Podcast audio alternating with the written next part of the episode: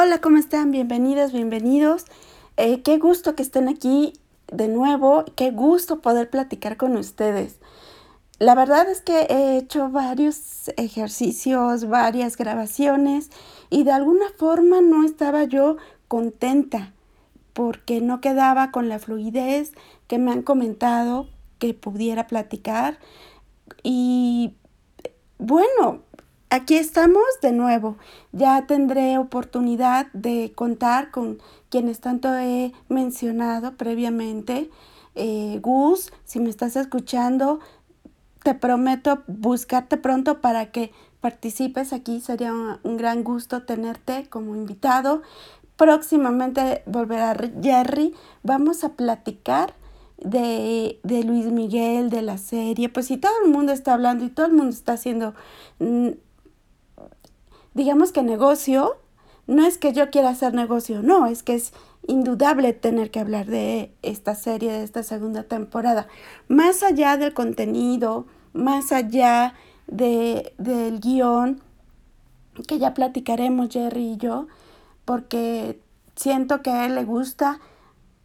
Yo lo que quiero dar como un anticipo es justamente en este momento están como en hablando dentro de la serie de un disco que él realizó y él lanzó en septiembre de 1993 llamado Aries. Como muchos sabemos, él es eh, del 19 de abril. Algunos dicen, no, que sí nació el 18 de abril. Bueno, lo que sea. El hombre es de abril y es del signo Aries. Y él muchos de sus lanzamientos solía hacerlos en, en abril, como ahora pasó en la segunda temporada y como sucedió en la primera temporada. Es parte de lo que a él le gusta y eso me encanta. Yo también soy Aries y me identifico en ese sentido. Amo también el mes de abril, soy del mes de abril, del primer día de abril y pues siempre ha sido para mí eh, un tema o punto de identidad, si gustan. Entonces, bueno, en esa época, recuerdo perfecto el lanzamiento, recuerdo perfecto el, digamos que en palabras burdas, el trancazo que fue eh, a nivel ventas ese disco. Y claro que obtuvo premios al por mayor, desde Billboard hasta cualquier otro premio que se puedan imaginar. Ese fue uno de los grandes momentos importantes y de boom de Luis Miguel. Estaba dentro, después de Romance, viene este disco que lo vuelve en ese momento, en los noventas, contemporáneo, un hombre que en el 93 tenía 23 años y que más allá de la mística alrededor de, él, de su familia, eh, de su persona, pues era de él como cantante. Yo en esos momentos lo percibí muy entregado a su público, un hombre al que yo admiraba en ese momento porque nunca hablaba mal de nadie. O sea, él siempre protegía su, su, su uh, historia, su vida, pero no hablaba mal de nadie y eso me encantaba.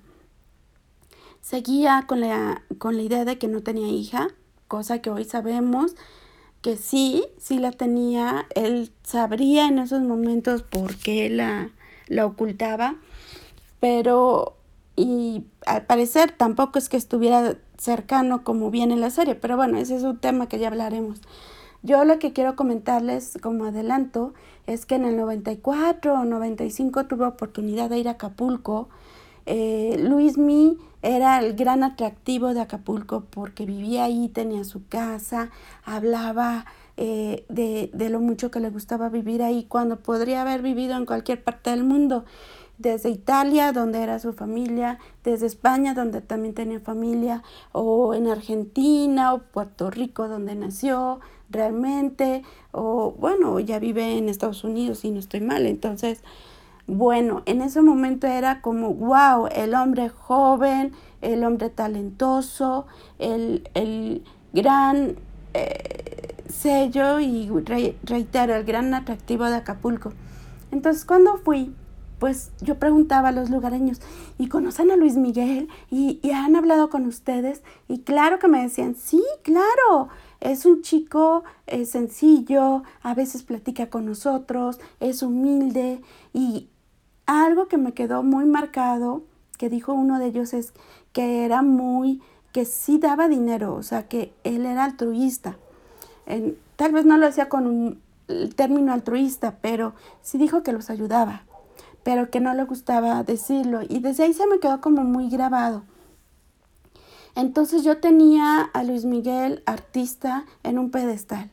A Luis Miguel, persona, reitero, admiraba el que no se metiera con nadie. El que no dijera, me cae mal esta persona, el que no se expresara mal de nadie y mucho menos de las mujeres. Y aparentemente pues las trataba bien, ¿no? No se le veía una mala actitud al respecto. Y muchas personas que lo conocían en ese momento hablaban muy bien de él como ser humano, como simple mortal, simpático, amable, aunque no lo pareciera. Y empezaba, yo creo que esta parte del mito, empezaba toda esta parte de, de la soledad, de que le, le, doliera mucho lo de su madre y yo creo que después de la muerte de su de su manager Hugo López es cuando vino otra época eh, en él no pero bueno paremos un poco de Luismi quería lo tenía aquí y quería compartirlo con ustedes eh, ¿De qué vamos a hablar hoy? ¿De qué historias? Bueno, yo eh, previo a Luismi, ah, hubo un suceso muy importante a nivel, em, digamos que Estados Unidos, en cuanto a una serie que sigue en prime time después de 22 temporadas. No necesariamente son 22 años, sino son 22 temporadas en las que eh, por lo del COVID, pues obviamente eh, ahorita ya deberían estar grabando la 23, ¿no? Eh, pero bueno, es una serie que se llama La Ley y el Orden, Unidad de Víctimas Especiales. Y pues sí, ya tiene 23 años, se estrenó, si no estoy mal, en 1997, quizá 98, y empieza, eh, de acuerdo con lo que me informé, como sí, como una, le llaman spin-off, pero más allá de un spin-off, fue más bien como un como una franquicia más de la ley y el orden. Y lo que querían le iban a llamar este crímenes sexuales, pero lo vieron como muy fuerte y a lo mejor como una barrera para que la gente lo viera, ¿no? Considerando que todo iba a ser sexual. Entonces lo llamaron unidad de víctimas especiales ya que también trataban temas de niños maltratados, mujeres maltratadas, eh, desde luego hablamos de violaciones, bueno, yo no, la, la serie trata sobre violaciones y se va extendiendo a casos reales, porque bueno, sí, claro, estaba inspirada en casos reales desde un inicio, pero salían y salían más casos, los temas sobre eh, las violaciones hacia los homosexuales, hacia los no homosexuales, ¿no? Entonces realmente eh, sigue tocando temas de actualidad, porque lamentablemente, aunque la serie estaba em, diseñada y creada como para cierta cantidad de temporadas, nunca se imaginaron que más de 20 años iba a estar al aire y más en prime time. ¿Por qué sigue al aire? Porque lamentablemente y también es una pandemia la violencia, la violencia hacia la mujer. Aunque si bien en esta serie hablan, como ya mencioné, hacia los niños, hacia los eh, hombres también, porque también existen, ¿no? Eh, predominantemente los temas, los capítulos son hacia la, hacia la mujer. Y en este sentido, pues no acaba, no se acaba. Eh, cuando yo estuve en TV Azteca, y esto es algo eh, que, que también quiero compartirles, cuando inicialmente entré al área de programación como gerente de programación, yo sabía que existían las, los unitarios llamados lo que callamos las mujeres, entre otros más que, que, que fueron muy, muy bonitos, muy gratificantes. Pero lo que callamos las mujeres, yo no les daba el valor que implicaba. Y también, eh, desde luego, temas de, de violencia hacia la mujer y que todos nos decimos es que ¿por qué si una mujer en esta época, hablando de 2021, no dice nada? ¿No? Acabamos de escuchar una noticia muy fuerte, muy triste de una profesora que, que fue violentada mientras eh, daba una clase. Entonces uno dice, ¿por qué se callan? ¿Por qué no hablan? Y viendo esta serie que estaba escrita por gente muy seria, de verdad, muy profesional, que se, que se documentaban también con estos casos reales, lamentablemente por más que, que querían presentar otro tipo de casos, pues no se acaba. Y entonces eh, se puede investigar en la OMS, en la Organización Mundial de la Salud, que este es un tema internacional. Hay violencia incluso hasta hacia mujeres profesionistas. Podemos hablar desde abogadas, grandes empresarias, eh, en, en Europa, en Estados Unidos, en países del primer mundo también existe. Ha habido campañas sobre esto, sobre eh, la violencia hacia la mujer. Hoy por hoy el llamado eh, hashtag o, o esta tendencia de me too, yo también, yo también he sido violentada. Claro que sí, por supuesto que sí. O sea, las mujeres, claro que hay, hay elementos y hay momentos de igualdad hacia los hombres, hacia el mundo profesional. ¿Cuántas mujeres ya son astronautas? ¿Cuántas mujeres doctoras, especialistas? Y, y están en ese mundo. Pero seamos realistas el, la fuerza física que tiene un hombre versus una mujer es una realidad también.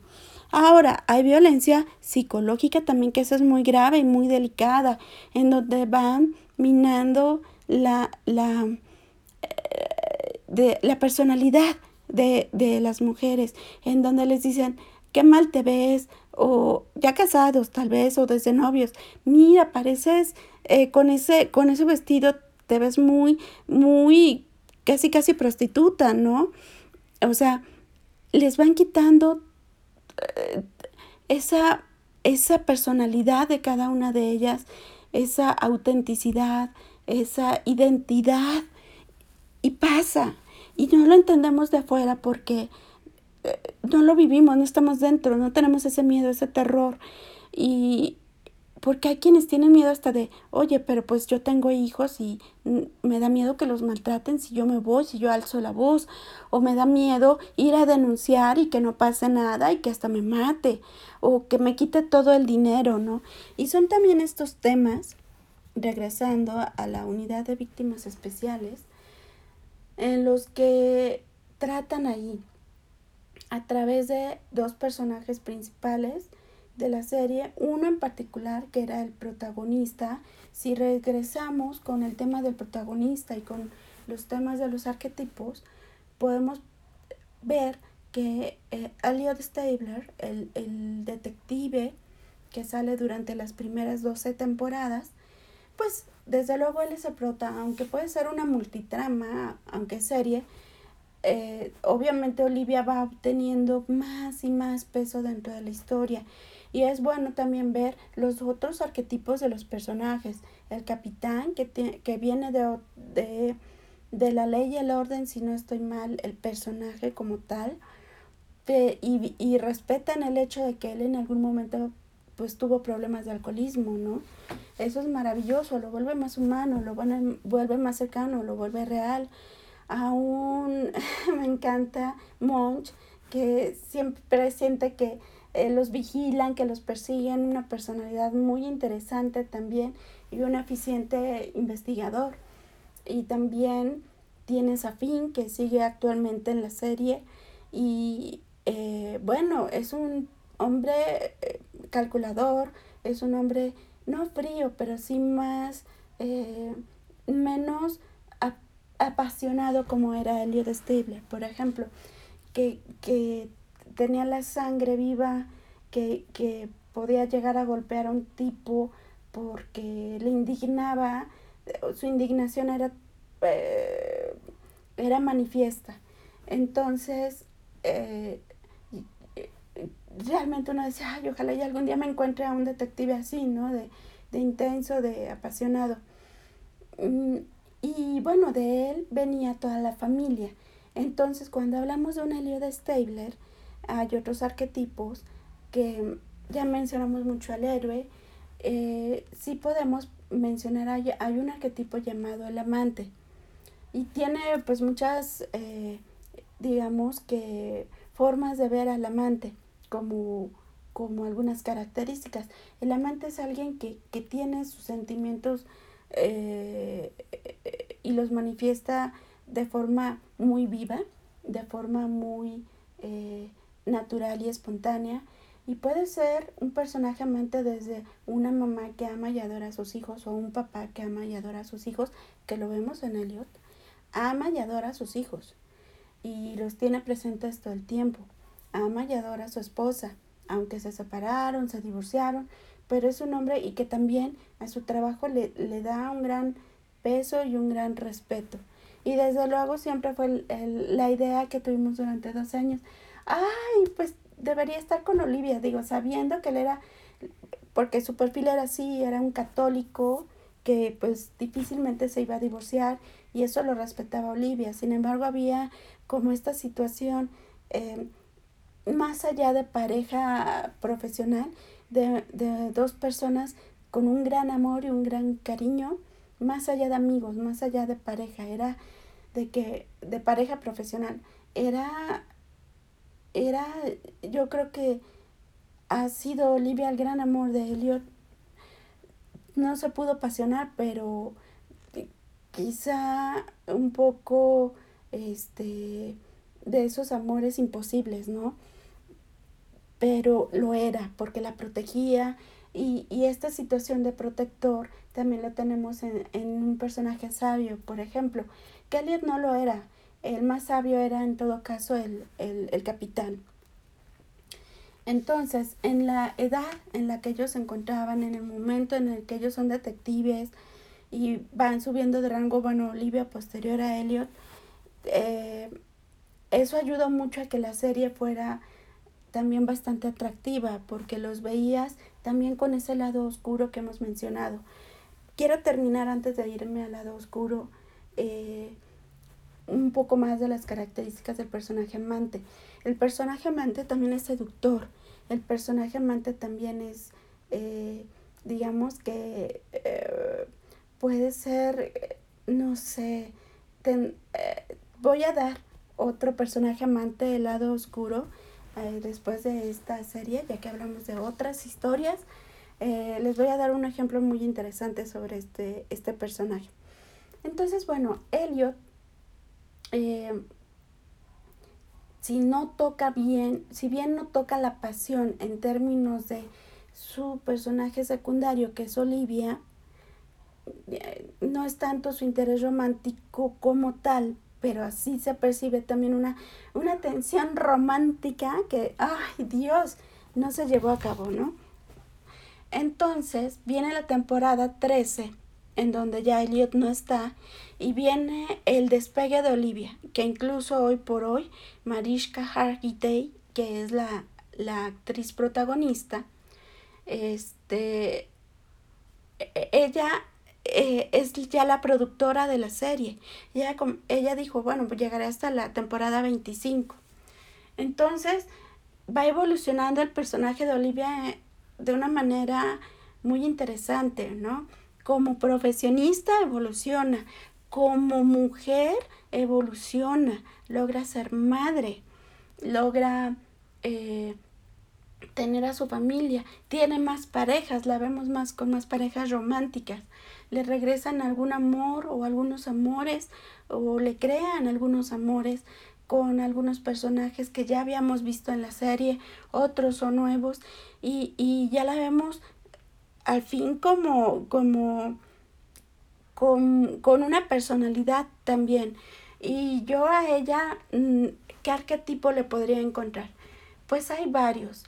eh, yo la puedo ver, yo creo que sí, es esa, esa personalidad amante que tuvo Elliot eh, durante 12 temporadas, le fueron dando esa personalidad a Olivia, con más impulsos, con más miedos, con más eh, mm, desfogues, ¿no? Eh, la temporada 15, en donde se encuentra con un, pues, con un, luego le llaman perpetrador, o hay algún otro nombre, ¿no? Un tipo que, que la que casi la viola, igual la, la secuestra, la, la droga, le quema con cigarrillos, la, o sea, la victimiza, ¿no? Y ella misma, siendo una agente tan profesional, tan capacitada, que había pasado por esas pruebas y más, simplemente ya no, ya no tiene esa fuerza que veíamos anteriormente. Entonces, esa fuerza eh, en la que es un poquito más calculadora, menos pasional. Al ser más pasional, ella se defiende de este hombre y casi lo mata, ¿no? Cosas que no habíamos visto en Olivia se le ven. Pero permanece también su personalidad de, digo, salvo ese momento en el que miente, y es que si no miente, pasan cosas peores. Es un, un momento de catarsis, de crisis, de, eh, de, de dilemas en donde dirá la verdad o no dirá la verdad, que es peor, que es mejor. Y bueno, llegan nuevos personajes que también tienen sus propios arquetipos, que también tienen eh, sus propias vidas, sus propias historias y todo alrededor sí, la realidad es que de Olivia. Y hoy por hoy, en la, en la temporada actual, en la temporada 22, pues Olivia ya es capitana. Y viene el spin-off con el gran regreso de, de Elliot Stabler.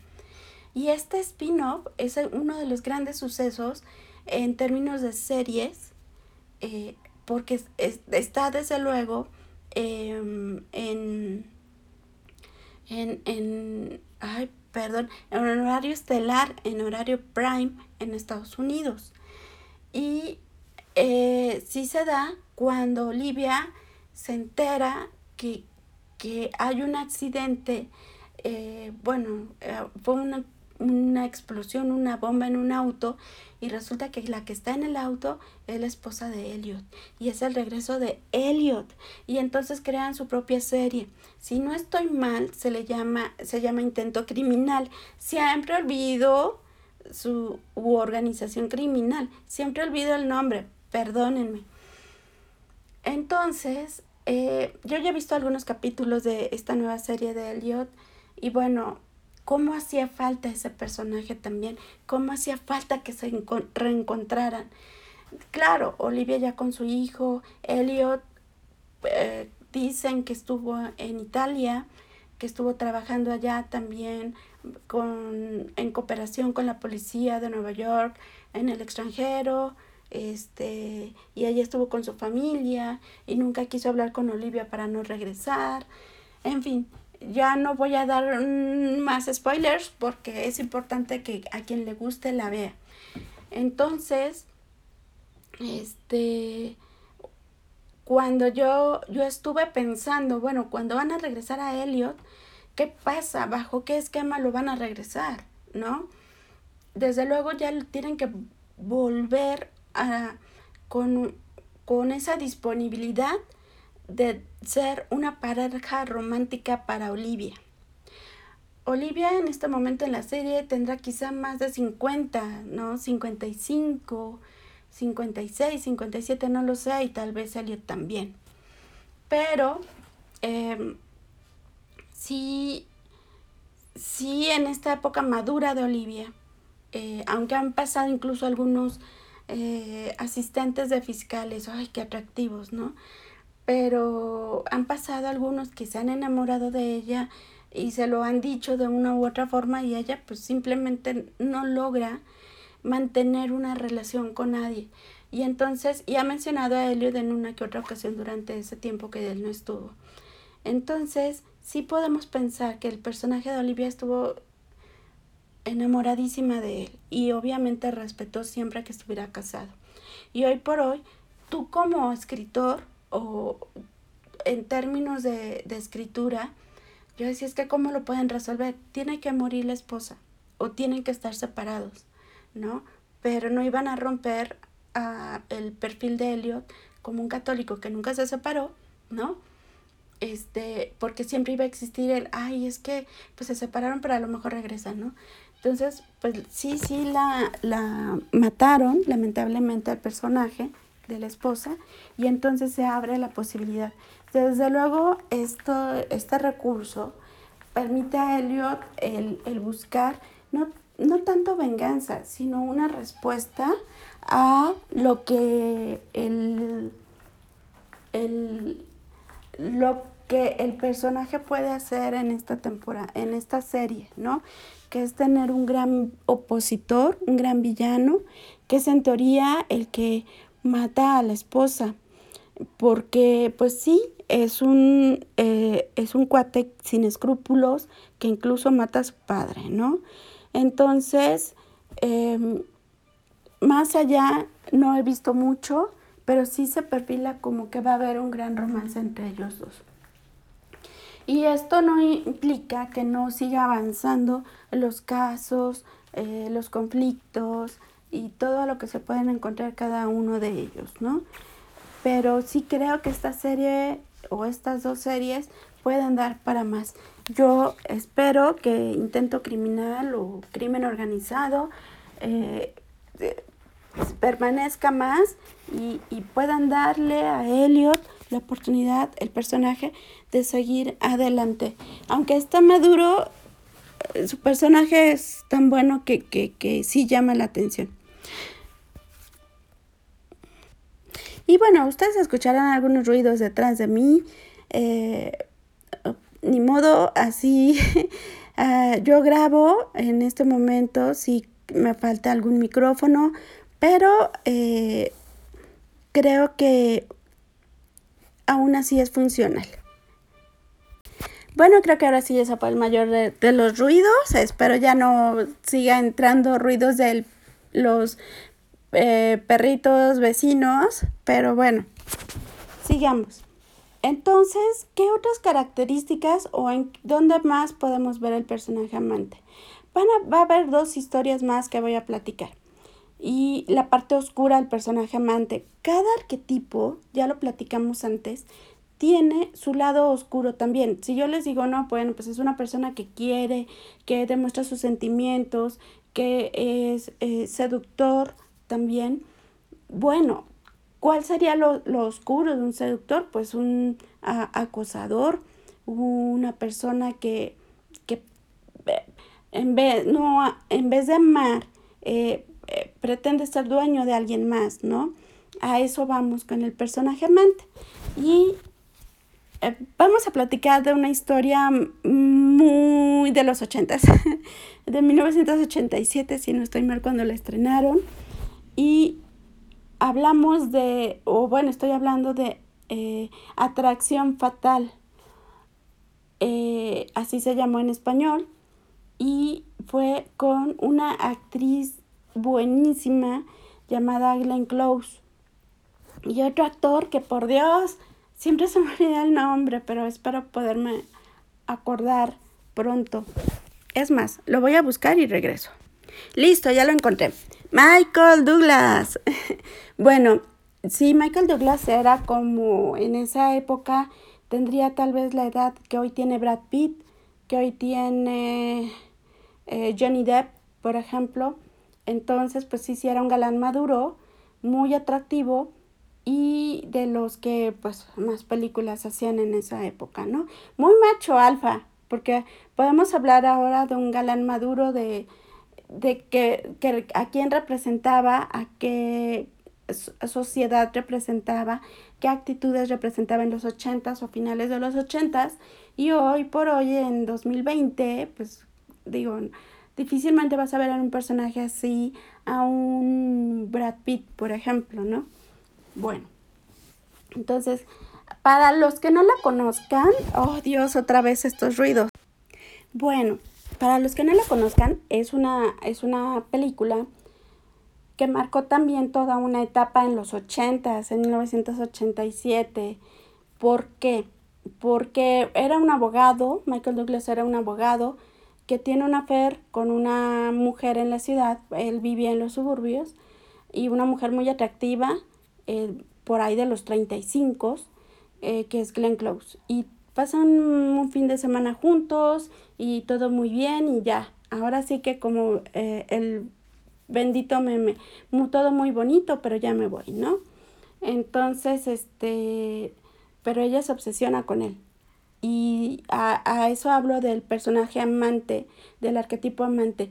Ella lo es y él también de alguna manera lo es, aunque es casado y todo, pero era como muy común, ay, claro, el hombre es el que va a ser infiel, claro, como por qué no, si pasa aunque estoy casado, ¿no?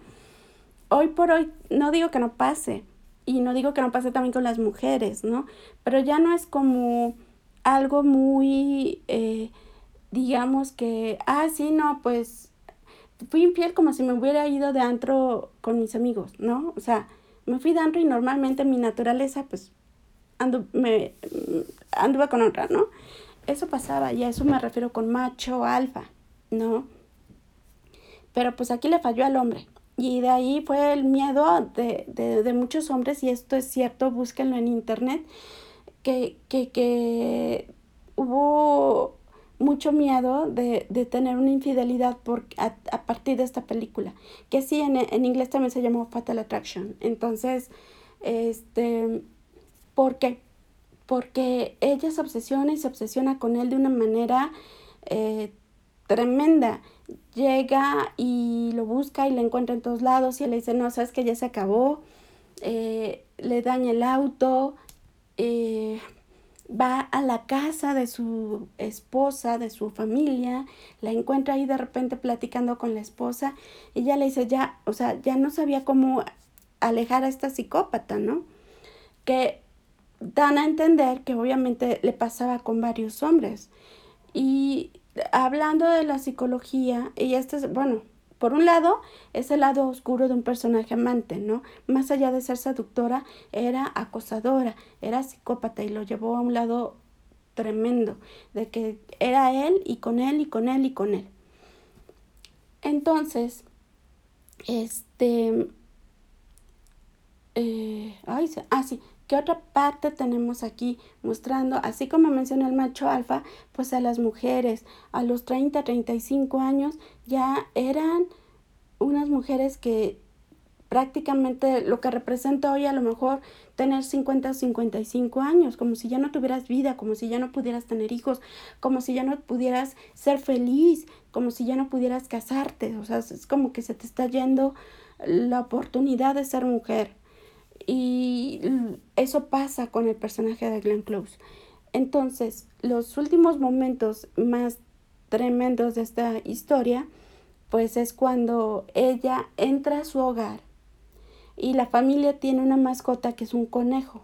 Entonces, la mujer, eh, bueno, la esposa de, de, Michael Douglas, entra a la cocina, ve hervir algo y dice, bueno, ¿qué, qué es? Que yo no dejé nada abre la cacerola y es el conejo. O sea, no, bueno, es una imagen muy fuerte. Y más ahora que todo, el valor de las mascotas siempre ha sido un amor invaluable hacia las mascotas los que hemos tenido. Pero hoy por hoy es como que más derechos y, y ha sido mucho más popular este amor, ¿no? Son prácticamente miembros de la familia. Entonces eso es algo brillante porque sin llegar a dañar a un miembro de la familia te están diciendo, este sí es capaz de matar a la familia. Entonces llega un momento en el que el otro dice, ya no más, y pues se enfrenta a ella. Y sí, desde luego, ¿qué puede pasar? Ya lo platicamos, ¿qué puede pasar en un personaje como, como Glenn Close? ¿Cuál es el final de esta gran villana? Eh, que ya si bien no mata un ser humano, bueno, sí, un ser humano sí mata un ser vivo. ¿no? Como fue la mascota. Entonces, y, era inminente que el siguiente paso era matar a la esposa. Eso era inminente. Entonces, ¿cuál es el final que puede tener? La llevan a la cárcel, queda loca o muere. Así, eh, reitero, son más o menos los finales. Hay algunos otros villanos que tienen finales diferentes. Eh, si el escritor lo puede llevar, o sea, sí se permite, ¿no? Pero tiene que estar muy justificado. Y cuando eso pasa, pues sigue siendo un guion muy brillante. Entonces, sí, de verdad, busquen en internet y encontrarán que después de esta película muchos hombres así como que lo pensaron dos veces o tres veces antes de tener una, una infidelidad con mujeres que conocían en, en un café, en un antro, en, bueno, en un bar, este, que era muy común en esa época, ¿no? Bueno, ¿qué otros personajes amantes tenemos? Pues acabo de ver una película eh, que está en Netflix, véanla si no la han visto, y se llama Closer. Closer, a ver, vamos a ver de qué año es, porque si no estoy mal es a principio del 2000, pero enseguida checo bien el año. Sí, fue de 2004, el año en el que salió Closer. Es uno de los guiones más inteligentes, o bueno, no inteligentes, porque tampoco es que los otros guiones sean tontos en general. Son básicos o se van a recursos muy, muy comunes este no, este es... Eh, conforme vas viendo la película una y otra y otra vez, te encuentras con que mm, el guion es...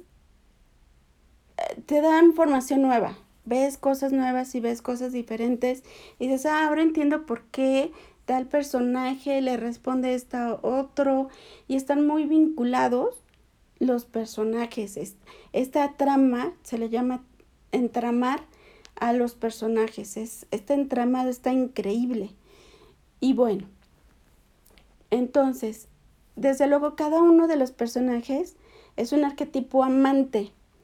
Y eh, esa película le dio un premio Oscar a Natalie Portman, que si bien es una multitrama, porque también sale Julia Roberts, Clive Owen y el otro actor. Ahorita lo busco y les digo quién es el otro actor. Claro, Jude Law. bueno, entonces, ¿de qué habla esta, esta historia? Lo primero, lo primero que desarrollan es el encuentro, el encuentro de la pareja. No digo que protagónica, porque terminan siendo protagónicos todos. Bueno, de alguna manera creo que sí, creo que Natalie Portman puede ser el personaje protagónico. Podemos tener multitramas en donde todos tienen un gran peso. Ya lo platicamos hace un momento en la ley y el orden. Pero eh, sí, de alguna manera siempre debe haber alguien sobre quien se basa principalmente la historia. Y efectivamente, Natalie Portman, pues es quien inicia la historia y es quien inicia todo este entramado con Dan, que es Jude y se encuentran en la calle y hay una gran seducción en miradas del, por parte de los dos. Se, se miran, eh, el área dramática, perdón, la arena dramática, todo ocurre en Londres. Entonces, pues ella, siendo neoyorquina, cruza la calle y pues la atropellan porque mira por un lado que no es, ¿no? En, en, en Londres pues eh, los sentidos son al revés, ¿no? Entonces, pues bueno, esto se da para que eh, eh, Natalie Portman, que conoce a Dan, pues se van encontrando, se van conociendo y, se, y van platicando quiénes son y ella le dice, pues es que yo soy stripper. ¿Qué? Dan se queda, ¿qué?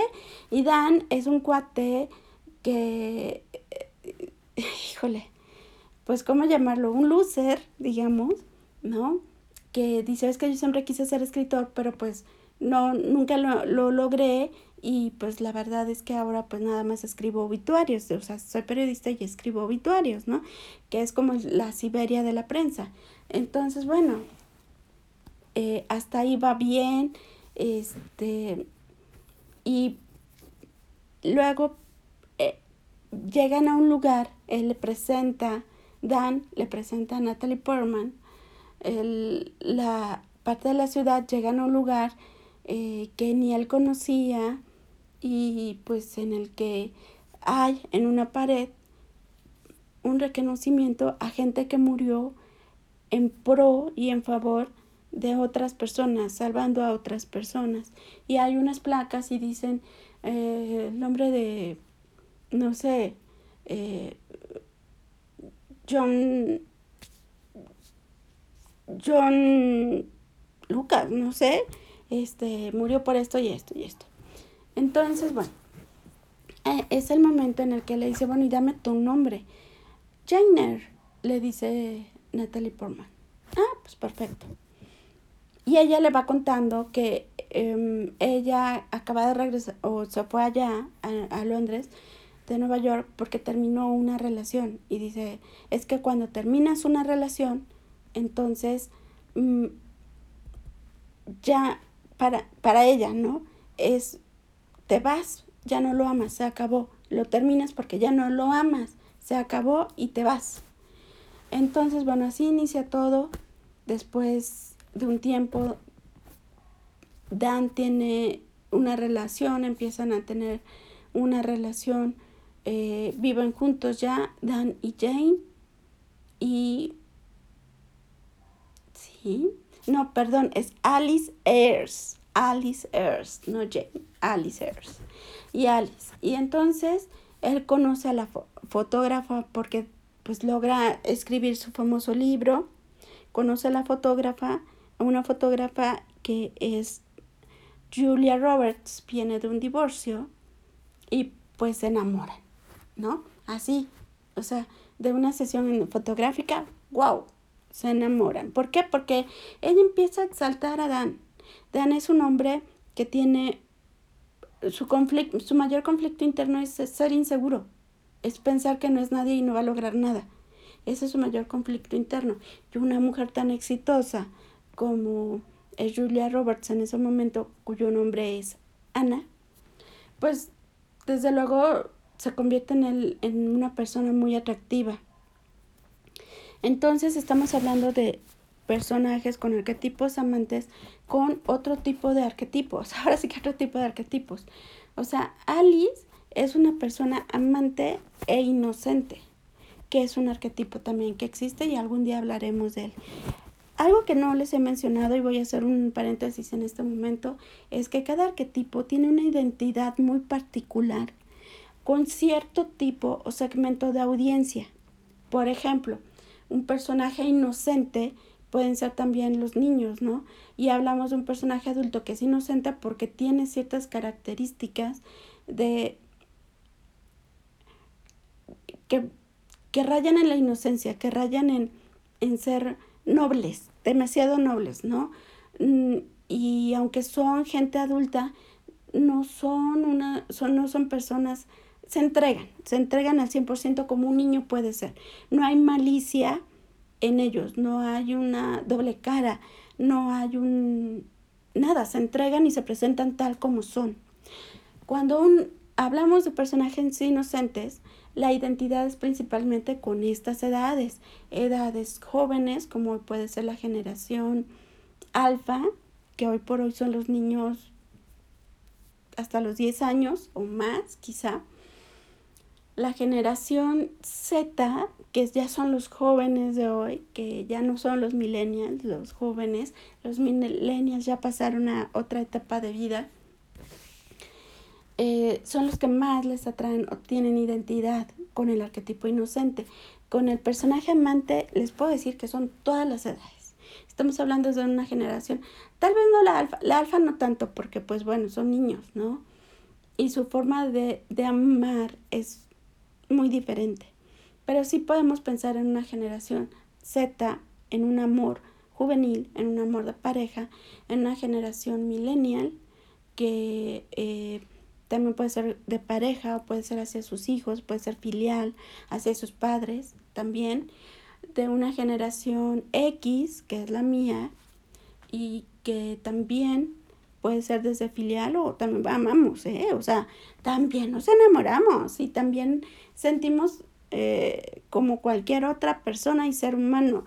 Y viene la generación eh, baby boomer también. Y hay otra generación de la baby boomer que podríamos estar hablando de 70 más, que no recuerdo bien el nombre.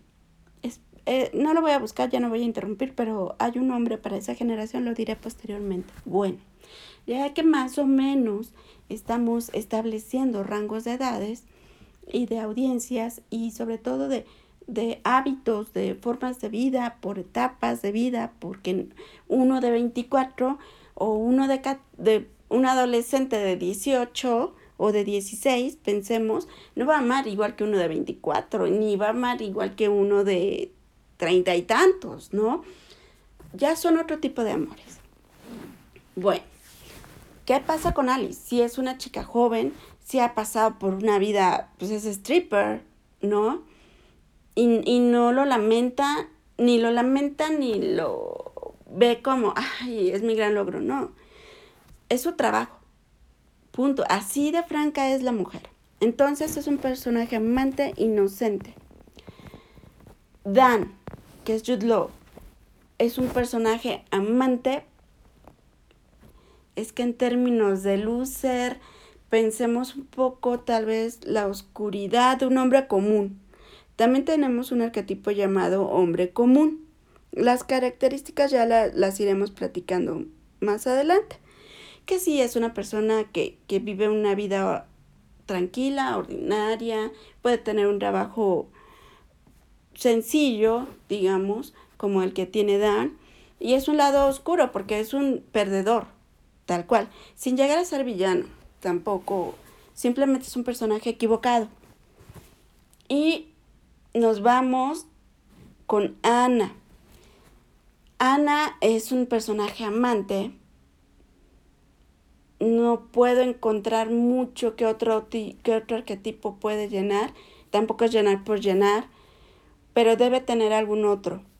Y que también está hablando de que es una mujer depresiva. Quizá también podría ser hombre ordinario. Los hombres ordinarios se identifican más con generaciones tipo millennial y tipo X, por ejemplo, genera, eh, entran en, en ese tipo de identidad, ¿no? Este, porque ya llevas un paso de tu vida, y hay un área de tu vida en la que no estás nada satisfecho. No, en este caso, el personaje de Dan, híjole, bueno, ni cómo ayudarle, ¿no? Pero pues Ana se enamora de, de Dan. Y hay otro personaje, que ese sí lo voy a buscar. Hay otro personaje amante que se llama Larry y es el guapísimo Clive Owen. Bueno, en ese momento, de verdad, 2004 el hombre ya madurito, guapísimo, atractivo, varonil. Y entonces es un gran actor también inglés, así como inglés también es este Jude Law. Y las mujeres, curiosamente, las dos no, como le dicen, es americano, ¿no? Originalmente el personaje de Julia Roberts era para otra actriz, otra actriz inglesa llamada Kate Blanchett. Ella no pudo hacer el, personaje porque me parece que estaba embarazada en ese momento. Entonces, bueno, el productor llama, o el escritor, no estoy segura, llaman a Julia Roberts y ella hace el personaje de Anna. Y lo hace bastante bien. Tal vez no le dio tiempo para trabajarlo más porque es un personaje como dije, depresivo, aunque no pareciera. Y entonces toda esta, esta trama en la que inicia Alice con Dan, luego Dan quiere con Ana, Ana no puede porque Alice se entera que, que besó a Dan y pues no quiere vivir esa parte. Dan no funciona su libro y deprimido también eh, manda a un, empieza a entrar a, esos chats de sexo en donde encuentra a Larry, que es un doctor dermatólogo. Él lo podemos poner como un arquetipo amante sexualón, porque es de esos así como él dice, soy un cavernícola. Pues sí, muy, muy burdo de alguna manera, aunque bueno, con Clive Owen no, se puede ver nada burdo en él. Y em, a Larry, eh, eh, Dan, que es Jude se hace pasar por Ana en este chat y le dice, pues venme a ver en el, en el, en, en el acuario. Va Larry al acuario, ve que está Ana porque la había descrito Dan y pues se enamora de Ana de una manera increíble, muy bonita, eh, como se conocen, como la trata, la trata muy bien, le dice ella, pues es que eh, fuiste, víctima de un engaño, hoy es mi cumpleaños, y él va y le regala un globo y bueno, el punto es que eh, se casa con Dan, digo, perdón, con Larry, y pues empieza a andar con Dan, ¿no? Entonces, realmente, pues aquí es ahora sí que todos contra todos, ¿no? Pero el guion, o sea, tú no ves nada, ninguna escena sexual. Todo es eh, en, como se diría en texto, todo es hablado, ¿no? Descrito en algunos momentos muy literal, muy gráfico, pero no ves nada. Y eso es buenísimo porque sientes eh, todo el peso erótico, todo el peso romántico, todo el peso de amor real, que es algo que, que, sí lo vemos en Alice. Y bueno, posteriormente en, una exhibición eh, de Ana se encuentran los cuatro. Y Larry empieza a coquetear con Alice, pero ahí es en donde vemos la personalidad de cada quien y la fuerza de cada quien en una relación. Entonces, mientras Dan y Anna, la fotógrafa, o sea, Julia Roberts y Jude Law, eh, les vale y empiezan a, a coquetearse y, y, todo. Y Larry, aunque desea a Alice, pues ama a Anna. Y él es el más maduro de todos. Entonces, él es más como en teoría el sabio, aunque pues el amor y el corazón le gana y, y él ama y adora a Ana.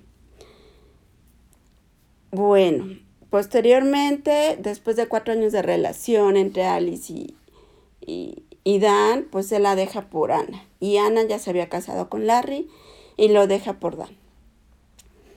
Entonces los dos sufren y sufren de maneras diferentes, o sea, Larry y Alice.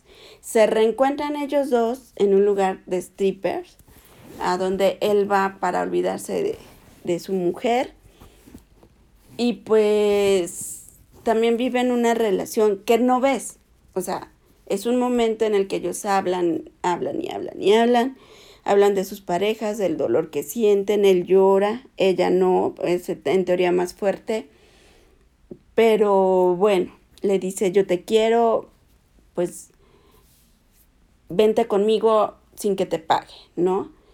Entonces pasa el tiempo y en teoría Ana va a, que, a firmar los papeles de divorcio con Larry y él dice, es que te quiero, no me dejes, regresa conmigo, yo sé quién eres, regresa conmigo. Y bueno, regresa. Está Ana y Larry. Y Dan le dice a Larry, oye, no me la quites, o sea, por favor, va y le ruega. Y Larry, aparte en su super eh, consultorio, porque le ha ido muy bien económicamente, ¿no? Pero él demostró en muchos momentos cómo amaba a Ana, aunque en un momento la, insultó, pero no la golpeó, como dice ella, es que a mí antes me han golpeado. Yo, cuando ella le confiesa que, que, que, lo va a dejar y se va a ir con Dan y que tuvieron relaciones hasta en su casa, ¿no? Entonces se le dice, bueno, a lo mejor antes tu esposo anterior te golpeaba. Yo no, yo no. Aunque sí me dan ganas, pero yo no. Y mm, pues sí, le llama prostituta y whatever, ¿no? Pero pues es obvio, se, va, se iba a enojar. Tampoco es que le dijera, ay, no te preocupes y vete con tu amante, ¿no? Alice sí, Alice decide dejar a, a Dani, por eso se va y, y, y, ya pasa. se encuentran Dan y se encuentra este Larry en el consultorio de Larry y viene aquí algo interesante de estas personalidades a las que me refiero, aunque todos son arquetipos amantes, cada uno ha cedido su amor o ha luchado por el amor. Y entre estos dos personajes, o sea, Dan no iba a luchar más. No luchó por Alice, que lo amaba, durante cuatro años se lo demostró.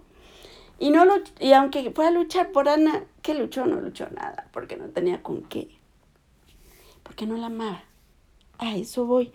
Dan es, era el hombre más equivocado de todos, porque no entregaba su corazón.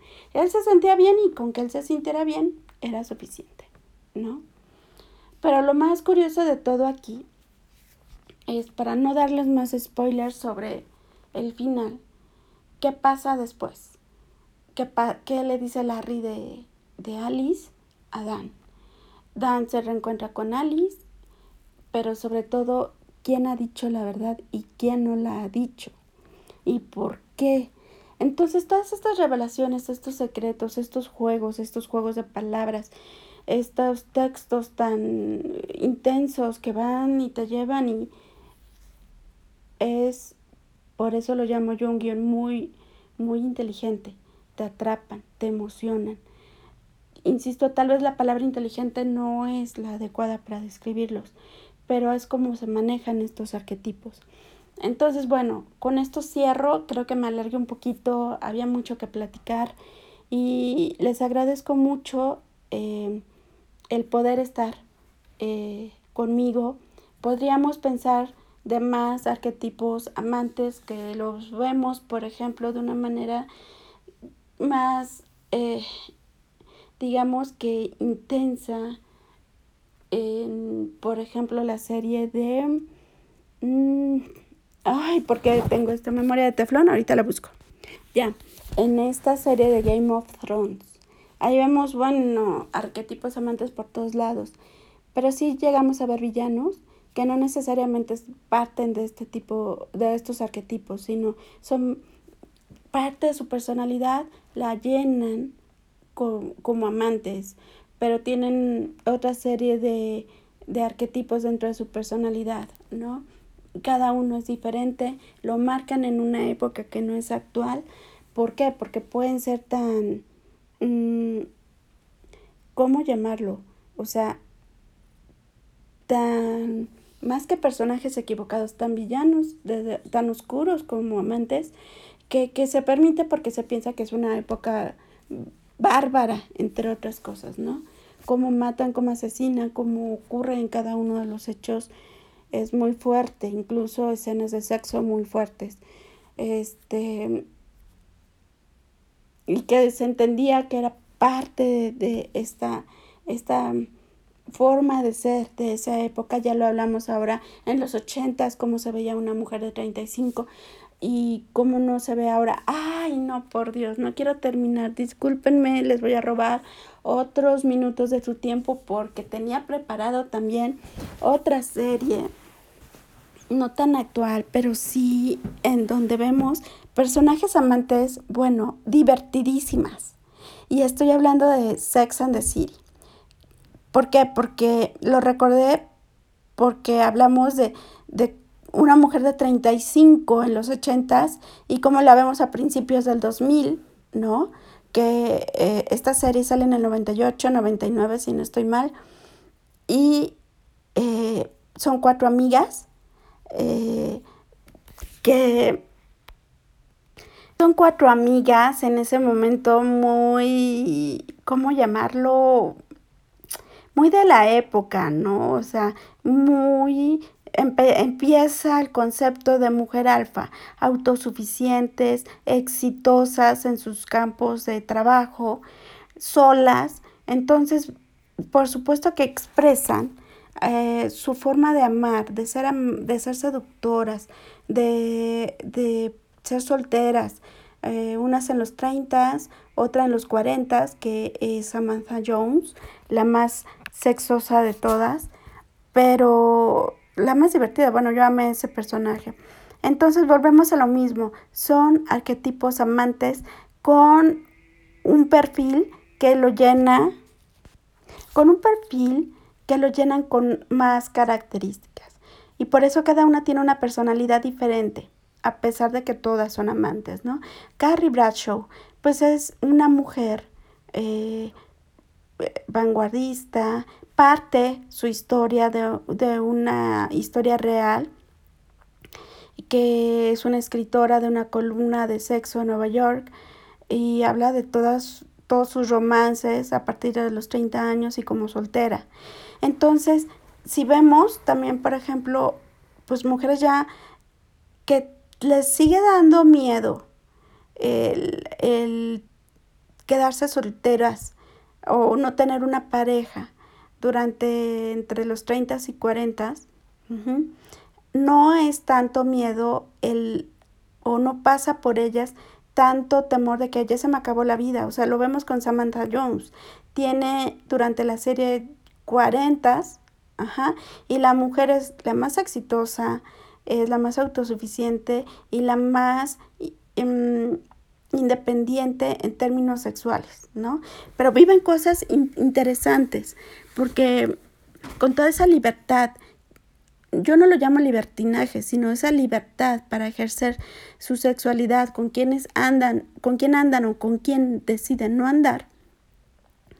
Eh, una Samantha Jones, por ejemplo, pues vive un momento de, de, tensión también en el que eh, el personaje pues describe, es que quiero andar con alguien, pero me pide una prueba de, de que estoy bien en términos de ninguna enfermedad, ¿no? ninguna enfermedad sexual. Cuando bailas en los estudios, ella misma vive una situación en la que a lo mejor sí pudiera tener SIDA, por ejemplo, ¿no? Y, y, y ella vive ese miedo. Entonces, también te pasan ciertas consecuencias sobre esta forma de ser y de actuar. O, por ejemplo, una Miranda Jobs, eh, que es la, la abogada, y que en un momento dado pues no, no es tan femenina como podrían ser sus, el resto de sus amigas. Inicialmente no se, no la visten así, hasta la confunden ah, creyendo que es una mujer, este, ¿cómo se llama? Una mujer gay, una, es que es lesbiana. Entonces, pues hasta ella intenta y dice, pues no, es que sí me gustan los hombres, ¿no? Y está bien y te pasan pues todas esas aventuras del día a día, pero ¿qué pasa con Miranda? Miranda durante la serie pues se tiene que convertir en mamá. Se anda con alguien que, que es totalmente su opuesto, pero que la hace feliz. Eh, y pues se convierte en mamá y se casa. O sea, la que nunca íbamos a pensar que pasara, sucedió y lo vivió, vivió esas etapas, encontró esos, esos momentos de, de realidad en su vida y lo tomó. Pensó hasta en abortar, pero decidió ser mamá. O sea, ese conflicto que ella vivió y que era viable para ella abortar porque es permitido en Nueva York, es legal en Nueva York, pues ella decidió ser mamá y eso es una, un, un mensaje muy bonito también, ¿no? Sin que ella se sintiera mal por no ser mamá a los 30. O sea, le llegó, lo tomó, lo abrazó y dijo, pues adelante, ya, adelante. Y luego el casarse con este hombre con el que nunca pensó que se iba a casar, pero que terminó siendo su gran amigo, su gran pareja, su gran cómplice y el padre de su hijo, y a quien entendió ella en algún momento, la que nunca iba a amar, pues que lo amaba. Y sacrificó, sacrificó eh, su estatus, y sacrificó todo lo que ella amaba hasta el estar cerca de sus amigas por su familia y se fue a vivir a otro lado, siendo Nueva York, pero a otro lado.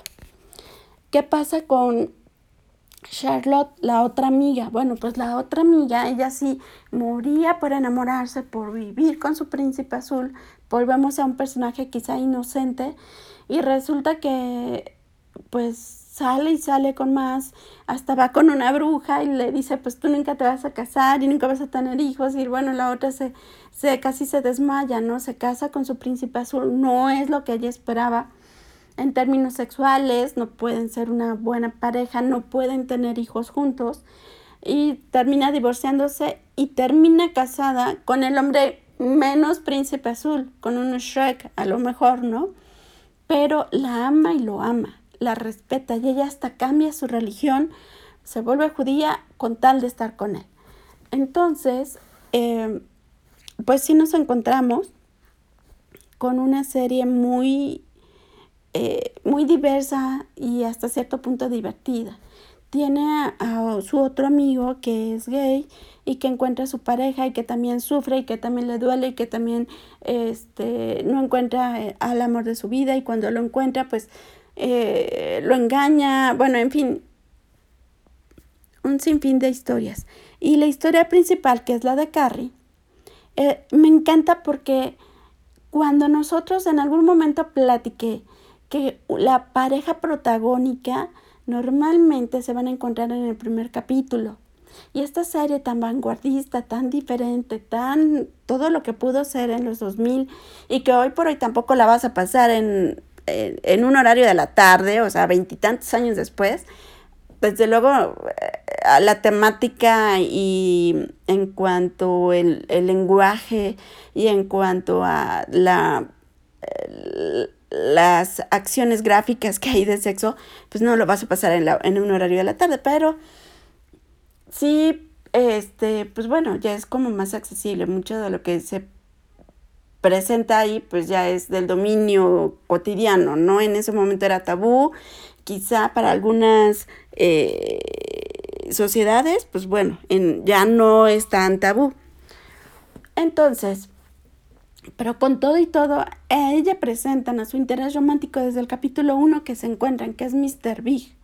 Y hasta el último capítulo de la serie sabemos hasta su nombre, pero fue Mr. Big el gran amor de Carrie.